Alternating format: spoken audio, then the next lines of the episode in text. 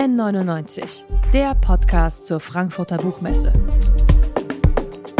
Von Detektor FM, dem offiziellen Podcastpartner der Frankfurter Buchmesse.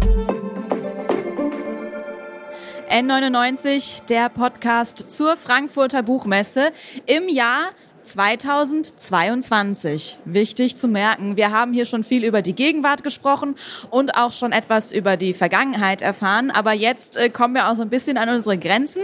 Wir, es geht jetzt ungefähr 9000 Jahre in die Vergangenheit, an den Ort, wo heute das beschauliche Bad Dürrenberg liegt, in Sachsen-Anhalt, wo schon die Himmelsscheibe von Nebra gefunden wurde, die älteste bekannte Darstellung des Himmels. Dort wurde eine Frau begraben, eine Schamanin, und am Landesmuseum für Vorgeschichte wurde untersucht und rekonstruiert, wer denn diese Frau gewesen sein könnte. In dem Buch Das Rätsel der Schamanin erzählen Harald Meller und Kai Michel diese Detektivgeschichte. Und wir wollen gerne mal fragen, warum sollte uns das heute noch interessieren?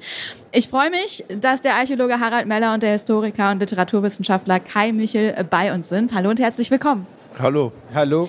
In eurem Buch erzählt ihr Stück für Stück von der Recherche, wie lange das Skelett der mutmaßlichen Schamanin schon im Besitz war, wie es untersucht wurde, was sich daraus ergeben hat und durchaus immer auch mit so einer Spur, was wird wohl als nächstes passieren. Wie sehr geht es auch darum zu zeigen, wie moderne Archäologie funktioniert? Naja, wir haben das Buch so aufgebaut, dass wir den Leser auf die Reise mitnehmen und ich glaube auch den Leser faszinieren mit den Möglichkeiten der heutigen äh, Technik in der Archäologie und in den gesamten Nachbarwissenschaften. Letztlich ist es wie in der Kriminologie. Ich, ich habe mal den Fall von Euler aufgeklärt mit dem Chefprofiler des Bundeskriminalamtes und der sagte mir, und das glaube ich auch, wenn wir wirklich wollen und uns anstrengen, dann klären wir 99,5 Prozent der Mordfälle auf. Und so ist es auch in der Archäologie. Wenn man alle Nachbarwissenschaften zusammenbringt und alle zusammenarbeiten. Das haben wir getan, zum Beispiel mit den Archäogenetikern, von denen ja Pebo gerade eben den Nobelpreis bekommen hat. Das zeigt, wie wichtig dieses Fachgebiet ist. Äh, und mit denen haben wir zusammengearbeitet und dann kann man sehr, sehr viel aufklären. Und es ist unfassbar, was man nach 9000 Jahren heute noch alles erfahren kann und äh, welches Bild man dann historisch zeichnen kann. Und das Bild zu zeichnen, äh, das war unsere Aufgabe. Es ist ja nicht das wesentliche Technik anzuwenden, sondern das Wesentliche ist, dass man lebendiges Bild hat, wie haben die Menschen damals gelebt und was sagt uns das heute und was bedeutet das für unser Leben heute und für unsere Zukunft. Wie habt ihr denn die Recherche erlebt? Was gab es da zum Beispiel auch für Wow-Momente? Ja, das Tolle war einfach äh, eigentlich so dieser Team Spirit, der dabei war. Also wir waren ja ein großes Forscherteam mit Archäologen, Anthropologen, Genetikern, Medizinern. Wir hatten das Glück, dass nochmal dort nachgegraben werden konnte in Bad Dürnberg. Sie ist ja 1934 entdeckt worden, aber dieses Grab war nicht vollständig geborgen worden. Und jetzt konnte man all das nachrecherchieren und es war ein ständiges Rätseln darüber, wer war diese Frau, weil die Funde zeigen ganz deutlich, dass sie eine sehr, sehr bedeutende Person gewesen ist, die über Jahrhunderte verehrt wurde, sogar nach ihrem Tod. Und so haben wir alle miteinander ständig diskutiert, wer war sie, was bedeuten die neuen Funde, was bedeuten die neuen Entdeckungen. Plötzlich gab es dann, es gibt ein Kind, dadurch haben wir die ganze Genetik erfahren und so war einfach das ganze extrem fesselnd, dieser ständige Prozess des Austausches. Harald e- hat eben ja schon den, äh, die Parallele zu den äh, Kriminologen gezogen und das war es wirklich. Es war, es war ein Forschungskrimi sondergleichen. Also man wusste im Prinzip nie, was da am nächsten Tag vielleicht noch für Erkenntnisse ähm, plötzlich auftauchen. Ja, die letzten Sachen kamen ja wirklich noch im Juni und im Juli raus, als das Buch eigentlich schon längst beim Verlag sein sollte. Und äh, Gott sei Dank hat Rowold wirklich äh, die Deadline irgendwie immer weiter nach hinten geschoben. Und wir scherzen immer, so aktuell war Archäologie noch nie wie in diesem Buch. Äh, ihr habt es schon erwähnt, gefunden wurde das Skelett 1934. Die Nazis haben versucht, mit der Untersuchung ihr eigenes Weltbild zu untermauern. Und auch in der DDR wurde der Fund dann zwar weiter untersucht. Welche Rolle spielt auch Ideologie und Zeitgeist dann in der Forschung, die ja gerne eigentlich als objektiv wahrgenommen werden möchte? Naja, Forschung ist nie objektiv, weil wir Menschen sind. Und was man erst, glaube ich, auch bei Corona gesehen hat, Forschung ist nie abgeschlossen. Das hat ja die Leute so verwirrt, dass Herr Drosten immer was Neues entdeckt in der Charité und dass sich dann die Datenlage ändert. So ist Forschung. Das ergibt dann eine unglaublich komplexe Welt, mit der man zurechtkommen muss. Aber ich denke, das ist unsere Welt. Forschung andererseits rettet die Menschheit immer wieder. Denn immer wenn es ganz, ganz schwierig wird, siehe Covid, dann rettet uns Forschung eigentlich aus dieser äh, aus diesem Engpass. Und das war schon in der Antike so, nicht? Immer wenn äh, es große Probleme gab, wird eigentlich was Neues erfunden oder geht es weiter. Die Nazis und Diktaturen sind ein Sonderfall. Das erleben wir jetzt äh, mit der Ukraine, mit Russland weil es natürlich, und das dürfen wir nie vergessen, auf so einem wunderbaren Ort wie der Frankfurter Buchmesse mit lauter so wunderbaren freien Verlagen, weil es immer noch leider viele, viele Länder gibt und ich befürchte sogar ein großer Teil der Menschheit lebt in Unfreiheit. Und wir erleben, dass die Menschen nicht in Unfreiheit leben wollen. Nicht? Das erleben wir jetzt bei den fantastischen iranischen Frauen. Die Menschen wollen frei sein, die Menschen wollen glücklich sein, die Menschen wollen ihr Leben leben und äh, die Mächtigen verhindern das. Nicht? Und wenn man verstehen will, wie Macht entstanden ist, wenn man verstehen will, wie äh, eigentlich repressive Systeme entstehen, wenn man verstehen will, wie es eigentlich zu der Misere kommt, zum Beispiel Krieg, in der wir leben, dann kommt das ausschließlich aus der Vergangenheit. Wir können nichts aus der Zukunft ableiten, die wir nicht kennen. Und die Vergangenheit ist die Schamanin. Die Schamanin lebt, das könnte man nur sagen, in einer wunderbaren Welt, das ist wie eine Märchenwelt in gewisser Weise, äh, die verschwindet, nicht? Das ist wie, jetzt könnte man Herrn der Ringe nehmen, nicht? Das ist wie, äh, wie die, die Elfen, die wegziehen, nicht? Äh, warum? Weil die leben völlig eingebettet in der Natur, wie Menschen eigentlich leben sollten als Teil der Natur. Und die Trennung die wir haben, nicht in die Welt und wir, die gibt es in dieser Zeit nicht. Und das hat riesige Konsequenzen, nicht? Und sie leben natürlich in einer, in einer Welt, in der der Mensch dem nachgeht, was seine natürliche Bestimmung ist. Nicht er jagt, er lebt in kleinen Gruppen und äh, all diese Themen, die wir heute haben und die hochbrisant sind, spielen natürlich für diese Leute überhaupt keine Rolle, weil sie sozusagen ein Jahr Millionen alte oder Jahrhunderttausende lange, je nachdem, wann man einen Menschen ansetzt, äh, alte Traditionen fortsetzen. Und ich glaube, wir können viel davon lernen, weil das eigentlich ist wie Menschenleben, nicht? Wenn wir zurückschauen und versuchen, für unser Leben etwas rauszubekommen, schauen wir immer mit dem Geschichtsunterricht in die Geschichte zurück und bleiben immer in der Geschichte von Staatlichkeit. Das heißt, immer in, einem Geschichtsbild, das wir nicht verstehen. Und an einem einzigen Punkt, einmal im Jahr, rekonstruieren wir alle das Leben der Schamanen indem wir in Urlaub fahren und entweder wandern oder am Meer liegen oder grillen oder Beachvolleyball spielen und unsere Kinder sind gut aufgehoben dann im Kindergarten, im Bällebad oder sonst wo nicht. Also, lange Rede, kürzer Sinn, die lebten, wie Menschen leben sollten. Und wenn wir das wissen wollen, dann müssen wir die Schamanen lesen. Also es geht dann auch so ein bisschen um diese Figur, die Philosophie äh, von damals. Es ging nicht nur darum herauszufinden, wie die Frau aussah, wie und wann sie gestorben ist, sondern eben auch, welche Rolle sie erfüllt hat. Sie war eine Schamanin. Warum fasziniert uns dann diese Figur und diese Philosophie heute so sehr, wenn wir doch ganz anders leben? Das Entscheidende ist ja, äh, die Schamanin ist im reichsten Grab ihrer Zeit bestattet worden. Also es ist exorbitant viel reicher ausgestattet als alle anderen Gräber der Zeit. Und zwar in ganz Europa. Das heißt, das bedeutendste Grab dieser Zeit ist eine Frau, gehörte einer Frau. Die Nazis, als sie das Grab entdeckt haben, haben den Kurzschluss gemacht, oh, das ist ein reiches Grab, das können nur Männer sein. Wir sind ja gerade in dieser Zeit vor dem Patriarchat, bevor die Welt eben patriarchal wurde, als die Ackerbauern dann kamen, sich die Besitzverhältnisse etabliert haben, Privateigentum entstand und, und äh, die Dinge, die Harald eben auch schon angesprochen hat mit Krieg und dergleichen.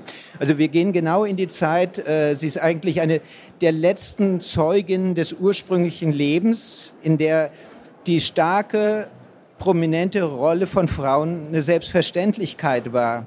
Und das ist natürlich ganz entscheidend, wenn wir das sehen, weil das auch diese ganz lange Zeit der Menschheitsgeschichte ist, also eigentlich 99 Prozent der Menschheitsgeschichte. Wenn man ansonsten guckt, wenn wir über Geschlechterbeziehungen sprechen, normalerweise guckt man nur auf die historischen Zeiten, über die wir schriftliche Quellen haben. Man guckt nur auf die letzten 5000 Jahre ungefähr. Und das ist die Zeit, in der die Welt schon patriarchal ist, wo Männer nur dominieren. Und dann denkt man, oh, Männerherrschaft sei die Normalität. Und deshalb ist einfach dieser Blick zurück in das davor äh, so extrem wichtig. Könnt ihr denn dann durch diese Forschung und durch die Beschäftigung mit dieser sehr, sehr mächtigen, damals sehr, sehr wichtigen Frau der Schamanin auch erklären, wie denn dann dieses Patriarchat gekommen ist? Warum, sie war ja damals offenbar wichtig, warum ist es nicht geblieben? Äh, ich will jetzt nicht Werbung für ein anderes Buch machen, auch wenn es im Rowold Verlag erschienen ist. Ich habe ja äh, noch einen zweiten Co-Autor, und das ist der Anthropologe Karel van Schaik. Und wir haben äh, vorher ein Buch geschrieben, das heißt Die Wahrheit über Eva äh, die Erfindung der Ungleichheit von Männern und Frauen. Und da haben wir in, in der ganzen Fülle diese Mechanismen erklärt. Und deshalb ist dieses Buch hier jetzt so spannend, weil wir wirklich jetzt mal gucken wollten, wie das Leben sich davor vollzogen hat. Und was wir eben sehen, ist auch, dass diese Schamanin eingebettet ist in diese ganze Gemeinschaft dass diese Gemeinschaft nicht nur auf Menschen bezogen ist. Also die Schamanin hat ja selbst einen riesen an tierischen Beigaben dabei, die wir auch als Hilfsgeister, also typisch schamanische Sachen deuten. Und wir sagen irgendwo, alles an diesem Grab schreit Gemeinschaft. Und es ist noch nicht eben diese Individualität, diese Konkurrenz. Und das ist natürlich auch extrem spannend. Also das kann man, das kann man so sehen, nicht wir sind wie Katzen, die bei einer Mutti sind und alles ist wunderbar. Wir kriegen Whiskas, wir haben einen Kratzbaum und wir haben so den Flummiball, der hin und her springt und finden, finden uns super und schauen auch mit dem Frauchen auf dem Sofa äh, schön die Serien an. Aber wenn wir aus dem Fenster schauen, dann sehen wir ab und zu noch so wilde Katzen, die rumrennen und Mäuse fangen. Und wir haben irgendwie den Eindruck, das könnte super sein. Wir wissen aber nicht warum. Wir erklären, wie man Mäuse fangt und warum das super ist. In äh, kursiver Schrift erzählt das Buch auch aus der Sicht der Schamanen. Das sind jetzt natürlich alles Mutmaßungen anhand der Befunde. Ist das noch Wissenschaft oder was war die Idee hinter diesem Kniff? Es ist keine Wissenschaft mehr. Also wir haben das im Epilog, im Nachwort gemacht, dass wir gesagt haben, okay, bis hierhin haben wir den Indizienbeweis, den wissenschaftlichen Indizienbeweis geführt, dass wir eben den Nachweis erbracht haben, es handelt sich um das älteste archäologisch sicher nachweisbare Grab einer Schamanin der Menschheitsgeschichte. Dann haben wir gesagt, diese Frau hat uns als Ermittlungsteam in Anführungszeichen so sehr fasziniert, dass wir natürlich schon gerne wissen wollen, wie ist es denn gewesen? Und wir haben ja eine immense Fülle an Details, an Indizien, archäologisch, aber auch durch die Mediziner, die genau ihre anatomischen Auffälligkeiten mit Krankheitsbildern dergleichen verknüpfen konnte oder keine Krankheitsbilder, aber körperliche Auffälligkeiten, dass wir gesagt haben, okay, wir versuchen uns an einer archäologischen Kurzgeschichte, um eben zu gucken, ob diese Dinge zueinander passen. Und dabei stellten wir fest, wow, es passt wunderbar zusammen. Diese Geschichte hat sich fast wie von alleine äh, erzählt und irgendwie jeder, der das gelesen hat, natürlich haben viele Leute vorher das schon gelesen und die sagten, ja, man hat wirklich den Eindruck, so kann es gewesen sein, aber es ist Fiktion, die vielleicht als, als letztes noch hilft natürlich jetzt neue Forschungsfragen zu stellen, weil man dann feststellt, hier gibt es Lücken, hier kann man noch mal drüber nachdenken, äh, bestimmte Dinge noch mal gesondert zu untersuchen. Also ich habe das Forschungsteam geleitet und natürlich sind solche Spekulationen in der Forschung auch extrem wichtig, weil in der Forschung macht man eigentlich nichts anderes. Man publiziert nur die Spekulationen nicht, aber man stellt ja Hypothesen auf, man stellt Theorien auf und man versucht dann diese Überlegungen, die noch nicht belegt sind, zu belegen oder zumindest Belege dafür zu finden, dass es äh, eine gewisse Wahrscheinlichkeit gibt. Und äh, nichts anderes ist es am Schluss nicht. Man nimmt alle Fakten, die man hat, und man überlegt sich, wie könnte es gewesen sein. Und dann hat man immer einen Ansatz zum Weiterforschen. Und was wir jetzt hier gemacht haben, wir nehmen den Leser exklusiv mit. Der Leser darf sozusagen in die Werkstatt der Wissenschaft schauen. Wie stellt man Hypothesen auf? Äh, wie überlegt man sich spekulativ, was gewesen sein könnte? Ich sage Ihnen, nichts ist spannender als fünf Archäologen, die Hypothesen aufstellen beim Abendessen bei ein paar Gläsern Wein. Das ist wirklich spannend, das erfährt man nur nie, nicht? Da dann mal Mäuschen spielen. Das Problem in Anführungsstrichen bei eurer Forschung ist ja, es gibt keine schriftlichen Belege aus der Zeit, die dann irgendwie bei der Arbeit unterstützen könnten. Wir können uns das ja heute gar nicht mehr vorstellen, Informationen nicht irgendwo aufgeschrieben zu finden. Wie sehr erleichtert es denn dann oder erschwert vielleicht auch die Forschung, dass jetzt seit längerer Zeit dann doch viel aufgeschrieben wird? Das ist ganz einfach, nicht? Geschichtsquellen sind, äh, schriftliche sind intentional. Alles, was aufgeschrieben wird über Herrscher der Vergangenheit, über Kriege, wenn sie Rom machen, wenn sie Cäsar nehmen, das ist alles die Geschichte der Sieger. In der Regel haben sie die Geschichte der Verlierer nicht. Und intentionale Geschichtsquellen müssen durch Historiker sehr, sehr gut interpretiert werden. Wir haben einen unfassbaren Vorteil. Den Nachteil, dass wir keine Schriftquellen haben, ist gleichzeitig ein Vorteil. Nehmen Sie mal den Müll des Landesarchäologen Harald Meller, nicht? Wenn Sie meinen Müll durchschauen und Sie äh, fragen mich, wie lebe ich, dann sage ich, naja, abends lese ich Foucault und ich esse Biokost und ich führe ein ganz vorbildliches Leben. Ich schaue mir nur Arte-Sendungen an. Und in meinem Müll finden Sie die Bildzeitung und Sie finden ähm, Fastfood-Reste und sonst was. Und dann kalibriert doch der Müll sehr, sehr gut meine doch sehr intentionalen Aussagen. Nicht? Langer Rede, kurzer Sinn. Archäologie ist die Wissenschaft des faktisch Nachvollziehbaren aufgrund von Indizien.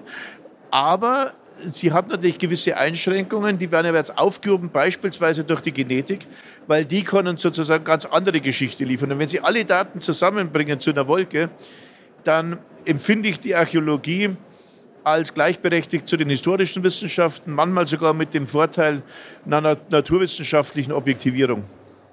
Nur, nur wir kennen die Namen nicht. Wir wissen nicht, wie sie hieß. Aber wir haben ja generell das Problem. Zum Beispiel die Musik kennen wir erst ab der Zeit, wo es Notationen gibt. Nicht? Also die gesamte Vergangenheit, auch römische Musik, ist alles verloren. Nicht? Also, und man, wenn Sie uns ansprechen, dann müssten Sie sich vorstellen, dass alle digitalen Datenträger, natürlich in 10, 20 Jahren schon nicht mehr funktionieren und in lächerlichen 9000 Jahren sind die weg. Dann ist hier eine Eiszeit drüber gegangen vielleicht oder was auch immer. Also das ist immer sehr relativ. Von uns bleiben Arztschilder auf Messing, Plastiktüten und ein paar andere Dinge erhalten. Also das wird schwierig. Vielleicht bleibt aber auch ein Buch auf gutem Papier wie das Rätsel der Schamanen erhalten, sodass man das möglicherweise, wenn man die Schrift noch lesen kann, in 10.000 Jahren wieder liest und sagt, Mella Michel damals waren super Autoren. Das ist echt spannend gerade nochmal ergänzend, obwohl das jetzt schwer ist. Ähm, wir verlassen uns natürlich nicht allein auf die Archäologie. Also wir haben die archäologische äh, Argumentationsführung, aber wir ergänzen es dann auch äh, später durch ethnografische Vergleichsbeispiele. Und eben die dritte Ebene ist einfach auch natürlich die, die evolutionäre. Also die Evolutionsbiologie hat gerade sehr viel geleistet, wenn es darum geht, auch die Evolution dessen, was man Spiritualität, Religion und dergleichen zu verstehen. Also das verstehen wir heutzutage extrem gut und darum geht es ja auch. Wir haben es, eine Schamanin ist ja eine religiöse, spirituelle Spezialistin, die erste, die das überhaupt Fulltime macht. Wir sehen es an dem Skelett, im Gegensatz zu den anderen Menschen in dieser Zeit ist sie nicht viel herumgelaufen. Also sie, sie saß an einem Ort, lebte dort und die Menschen kamen zu ihr, um Hilfe zu bekommen. Und das sehen wir ja dann auch an dem Grab, als sie begraben wurde. Da muss eine große, große Gemeinschaft hingekommen sein, die getrauert hat. Und das ist es jetzt dieser Fall, warum er auch menschheitsgeschichtlich extrem spannend ist, weil wir es an dieser Schnittstelle, mit dieser Schnittstelle zu tun haben, wo zum ersten Mal religiöse Spezialisten, Experten statt, äh, auftreten. Und das ist ja dann so diese Schiene, danach kommen irgendwann Priester und so weiter, wo die Menschen dann spirituell und religiös enteignet werden. Und deshalb sie ist so eine, so eine janusköpfige Gestalt. Einerseits nach hinten diese, diese große animistische Sphäre, aber sie zeigt schon in die Richtung, äh, wir können nicht mehr alles alleine, wir sind auf Hilfe anderer angewiesen und liefern uns ein Stück weit diesen aus. Letztlich ist ja die Frage, ob das Religion ist. Nicht? Es geht ja. ja darum, dass die Schamanin beispielsweise mit einem Geisttier in die andere Welt reist und Tote besuchen kann, Nachrichten bringen kann, äh, die Zukunft verändern kann. Also ganz äh, relevante Dinge, aber äh, Religion in unserem Sinne entsteht dann bei den Bauern in einem gewissen Übergang. Damit kommen wir dann auch zu einer Frage, die ich schon angedeutet hatte. Ihr habt es jetzt auch schon gerade so ein bisschen erwähnt. Der Blick in die frühere Menschheitsgeschichte ist kein reiner Selbstzweck. Indem wir erforschen, wo wir herkommen, wollen wir dann eben auch erfahren, warum wir so sind, wie wir sind. Eine der wichtigsten Erkenntnisse in der Forschung war dann auch wohl die immense Bedeutung der Gemeinschaft. Ihr habt es gerade schon angedeutet, es war eine große Gemeinschaft auch, ähm, die die Schamanin da zusammengehalten hat. Welche Funktion hatte sie da? Also wir müssen ja ähm, uns ins ähm, Bewusstsein rufen, das waren Jäger-Sammler. Äh, das heißt, äh, plakativ gesagt, lebten die mehr oder minder von der Hand in den Mund. Sie hatten keine Möglichkeit, vielleicht jetzt im Mesolithikum in dieser Zeit fängt das so langsam an, dass man Vorräte anlegen konnte, aber das waren dann vielleicht Haselnüsse. Ansonsten äh, hatten die keine Möglichkeit, irgendwie für Notzeiten vorzusorgen deshalb war es eben so wichtig, dass äh, die gegenseitige Abhängigkeit, die, die Interaktion zwischeneinander, das gute Zusammenspiel, die guten Beziehungen zu den anderen waren die Lebensversicherung der Zeit. Und das ist ja auch unsere Psychologie. Wir merken ja sehr wohl, ob unsere Beziehungen zu allen Menschen im Gleichgewicht sind oder im Ungleichgewicht sind. Und, und dadurch ist eben einfach diese, diese Gemeinschaft extrem wichtig. Und das ist ja dann, was mit der Landwirtschaft passiert. Da besteht ja dann die Möglichkeit, Vorräte anzuhäufen, individuellen Besitz zu haben. Der muss verteidigt werden, der kann gestohlen werden. Damit kommt die Konkurrenz äh, in the long run, auch der Krieg und, und all diese ganzen Sachen. Aber deshalb ist dies eben entscheidend, dass eigentlich dieses, die Solidarität das Grundmuster des Menschen ist. Also wir haben zwei Millionen Jahren, hat eigentlich diese Kooperativität uns zu dem gemacht, die wir heute sind. Das war unser Erfolgsgeheimnis und nicht, wie es sonst sehr oft erzählt wird, irgendwie die Konkurrenz oder äh, der Egoismus oder dergleichen. Also eine Welt wie bei uns, dass es äh, Werbung gibt, dass Geiz oder Neid oder anderes was Positives sei oder dass es was Positives sei, wenn einer 10.000 Mal so viel besitzt wie der andere und äh, dass das als optimal konnotiert wird, wäre natürlich in 99,9 Prozent der Menschheitsgeschichte vollkommen absurd. Menschen, die sowas anstreben würden, würden der Gemeinschaft verwiesen, weil man sie als entweder verrückt, hochgefährlich oder sonst etwas äh, betrachten würde. Das wäre undenkbar und völlig unakzeptabel. Unsere Art zu leben mit extremen Spreizungen von Arm und Reich können wir uns nur in diesen Zivilisationen seit relativ kurzer Zeit leisten. Und äh, die müssen wir natürlich, weil es hier um arm und schwach und mächtig und schwach geht, die muss man natürlich dann entsprechend ideologisieren und positiv konnotieren. Aber das Interessante ist, wenn ein gewisser Grad der Ungleichheit erreicht wird, dann gibt es immer wieder, Gott sei Dank, auch Tendenzen, das zu ändern. Und äh, den Menschen haben ein sehr ausgewogenes Gefühl dafür, wie Kai schon gesagt hat, was gerecht ist und was ungerecht ist. Und ich glaube, wir alle stellen fest, dass wir auch in unseren westlichen Gesellschaften ein Gerechtigkeitsproblem haben. Und Politik in Demokratien zumindest versucht ja eigentlich immer, fast schon verzweifelt, eine gewisse Gerechtigkeit herzustellen, was schwer ist, weil natürlich man zum Beispiel über die Armen alles weiß und über die Reichen nichts weiß. Und natürlich die Reichen die Mächtigen sind und die Mächtigen wiederum äh, ungern Veränderungen sehen. Also lange Rede, kurzer Sinn, in der Demokratie wird das versucht.